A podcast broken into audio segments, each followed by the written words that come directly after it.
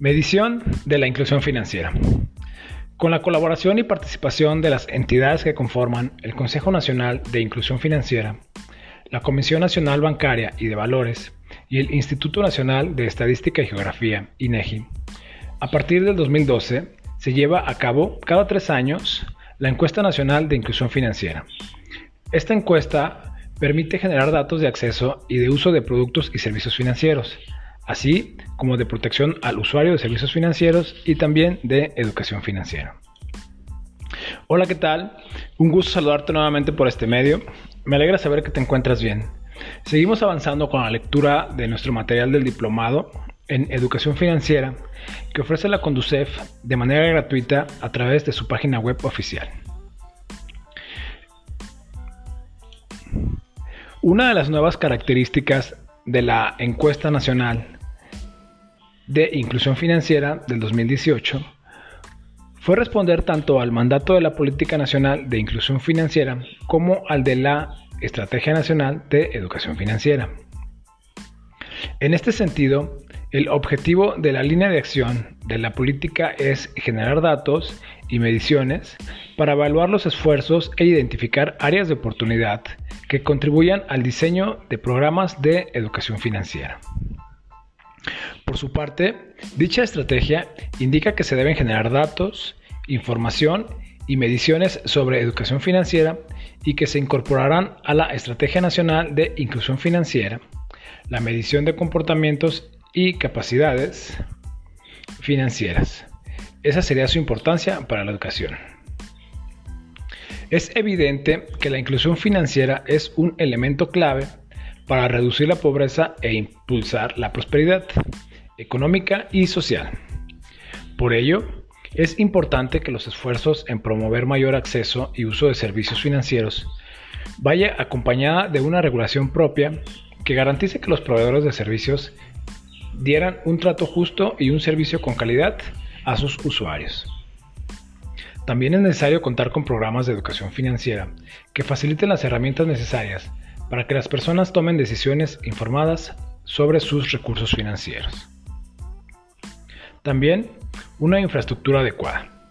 Es fundamental para permitir el acceso a los servicios financieros, con lo cual se cierra la brecha de oferta y demanda de estos servicios. Para ello, este capítulo presenta los principales indicadores sobre la infraestructura física financiera y la cobertura financiera en el país asociados a la dimensión de acceso de la inclusión financiera.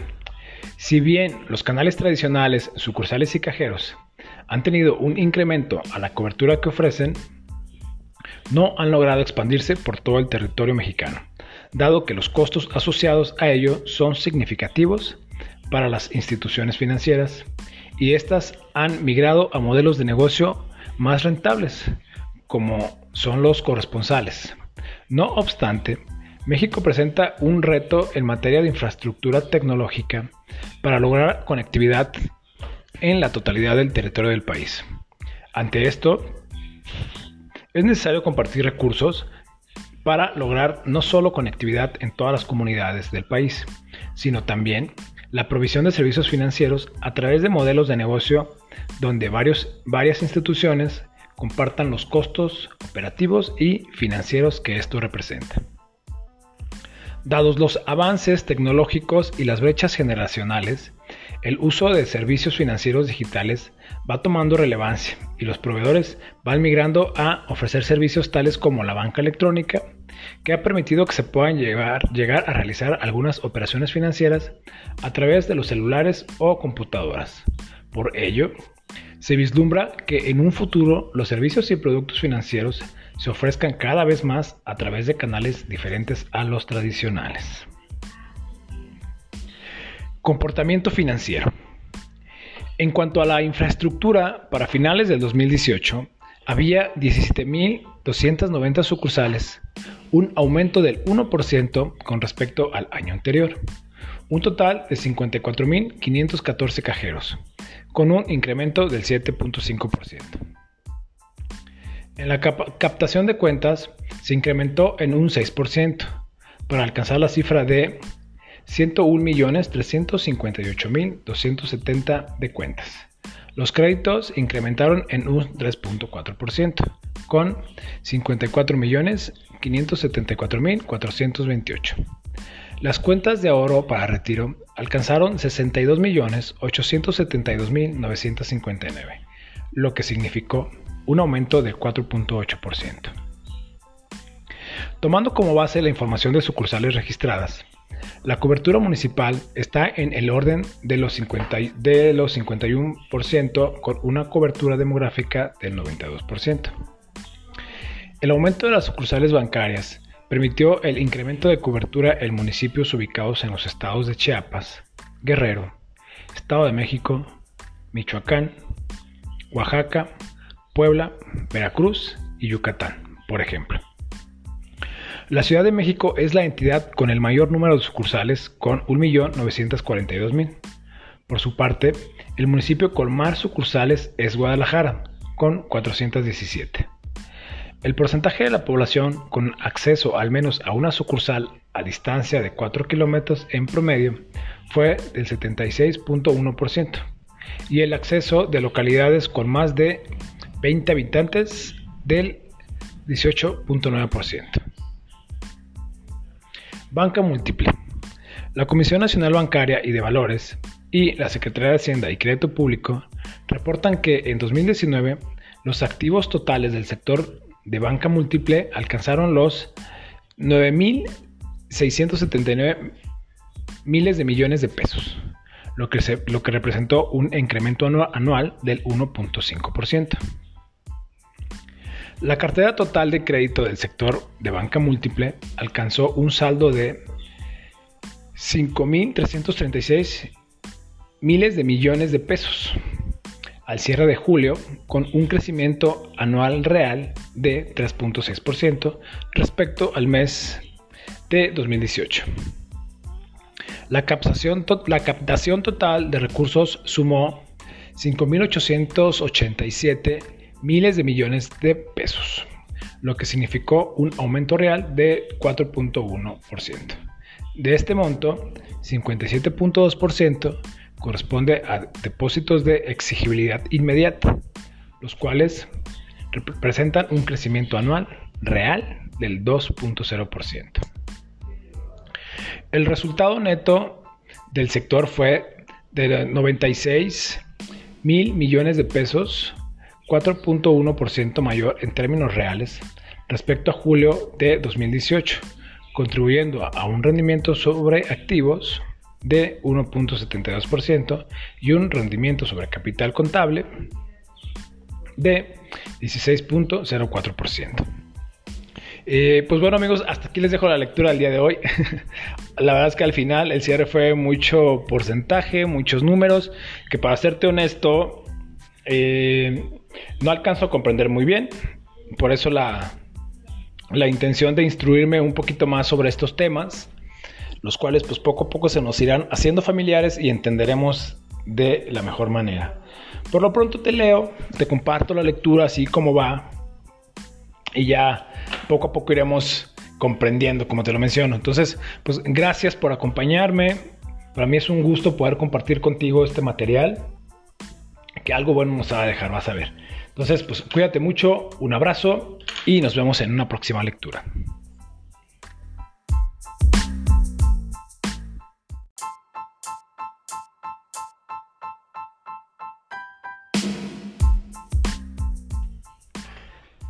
La banca de desarrollo. De acuerdo a la Comisión Nacional Bancaria y de Valores, todas las instituciones de banca de desarrollo obtuvieron resultados positivos al cierre del año del 2018. El sector de la banca de desarrollo se compone de seis instituciones. Banco del Ahorro Nacional y Servicios Financieros, BANSEFE, hoy Banco del Bienestar. Banco Nacional de Comercio Exterior, BANCOMEXT. Banco Nacional de Obras y Servicios Públicos, BANOBRAS. Banco Nacional del Ejército, Fuerza Aérea y Armada, BANJÉRCITO. Nacional Financiera, NAFIN. Y por último, Sociedad Hipotecaria Federal. Hola, ¿qué tal? Un gusto saludarte nuevamente por este medio. En verdad, en verdad me alegra saber que te encuentras bien. Seguimos avanzando con la lectura de nuestro material diplomado en educación financiera que ofrece la Conducef. En lectura anterior, mucho número, eh, vamos viendo, la idea es sobre la marcha de este y otros cursos, comprender mejor estos temas tan interesantes. Continuamos. Las instituciones de este sector apoyan con crédito a empresas, instituciones financieras y a entidades públicas. Los pasivos del sector se ubicaron en 1.905.000 mil millones de pesos, lo que significó un aumento de 117 mil millones de pesos, es decir, un 6.6% más con respecto al 2017. Dicho monto representó 91.9% de los activos totales. El capital contable se ubicó en 167 mil millones de pesos, presentando un incremento de 19 mil millones de pesos un 12.8% con relación del año anterior. Dicho crecimiento se explica por la acumulación de utilidades y las aportaciones de capital. En cuanto a resultados, todas las instituciones de banca de desarrollo obtuvieron utilidades netas positivas al cierre del 2018. Los resultados se debieron principalmente al incremento en, en, el margen financiero y disminución en la constitución de estimaciones preventivas para riesgos crediticios, así como en los gastos de administración y promoción. En este periodo, los créditos comerciales crecieron un 10.8%, que lo convierte en el portafolio más importante al representar el 94.6% de la cartera total, con un monto de eh, mil uno, mil un mil millones de pesos. Banobras cuenta con una participación en este rubro de 43.3%, seguido de Nafim con el 25.9% y Bancomex con un 23%. Sociedades cooperativas de ahorro y préstamo. La Comisión Nacional Bancaria y de Valores, en su información financiera del 2019, reportó que el sector de sociedades cooperativas de ahorro y préstamo se encuentra integrado por 157 entidades autorizadas y en operación. Durante el ejercicio 2018 se revocaron las autorizaciones de dos sociedades y se dejaron sin efecto las autorizaciones de dos más, debido a que culminó el proceso de fusión con otras sociedades autorizadas. Asimismo, se otorgó la autorización a cuatro sociedades para continuar realizando operaciones de ahorro y préstamo. Únicamente las SOCAPs autorizadas y supervisadas por la Comisión Nacional Bancaria y de Valores cuentan con la cobertura del seguro de depósito del Fondo de Protección, hasta por una cantidad equivalente a 25.000 UDIs por ahorrador. Como se establece en la ley, para regular las actividades de las sociedades cooperativas de ahorro y préstamo, el comité técnico se integra por representantes del sector y sus recursos provienen principalmente de aportaciones de las mismas SOCAPs autorizadas. Canales de acceso. En materia de inclusión financiera, se da a conocer el avance a nivel estatal en los siguientes aspectos. Acceso.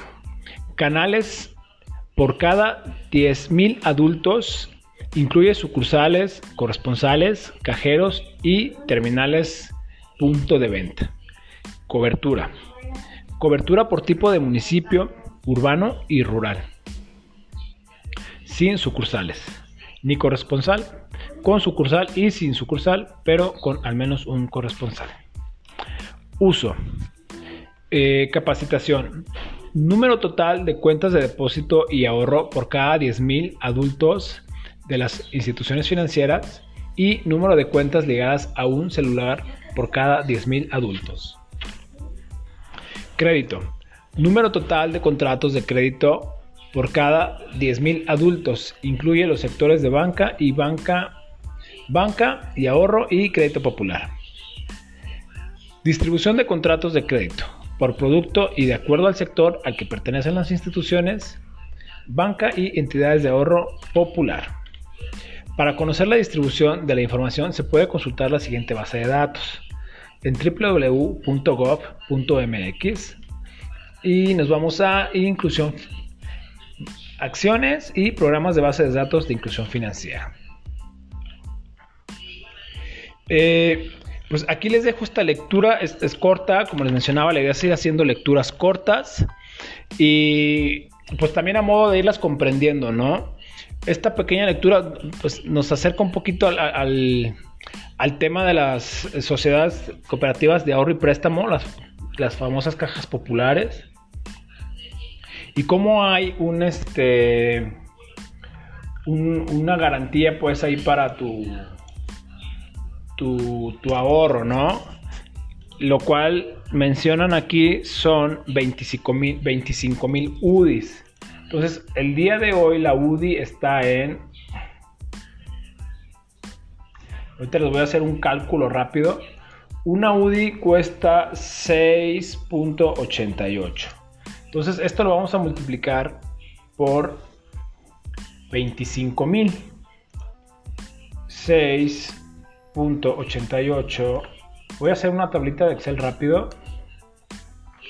Porque tengo el celular con el podcast. Agradezco la paciencia, la atención.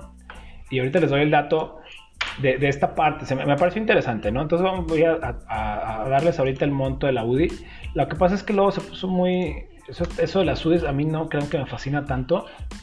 Pero sin embargo, pues es cultura general, ¿no? Entonces, eh, aquí está, miren. Entonces, Aquí en este párrafo nos dice que todos los, depósitos que hagas tú en una caja popular tiene un seguro de depósito de fondo de protección hasta por una cantidad equivalente a 25 mil UDIs por ahorrador como se establece en la ley para regular las actividades de las sociedades cooperativas de ahorro y préstamo. Entonces, pues bueno, si nos llevamos esos 25 mil UDIs a pesos ya como tal, estamos hablando de 172 mil pesos. Entonces, eh, hay otra unidad que se llama UMA, ahí sí sale a relucir, pues también hacemos un ejercicio. Entonces, pues muchísimas gracias por escucharme. Eh, para mí es un gusto poder compartir contigo estas lecturas. Como sabes, voy empezando, es mi primer podcast, es mi primer tema de lectura. Eh, los temas financieros, pues honestamente no los traigo muy arraigados, pero quiero que se me arraiguen y quiero dominarlos más para así eh, poder ayudarte un poquito más con, las asesorías de los productos que, ofrezco, productos de servicios de, en seguros, seguros de vida, los cuales les podemos dar un enfoque de de ahorro, para tu retiro. Entonces, pues todos estos temas créeme que de alguna manera van ligados, ¿no? Entonces, gracias, un abrazo, cuídate mucho y para mí es un gusto poder compartir contigo esto. Bye bye.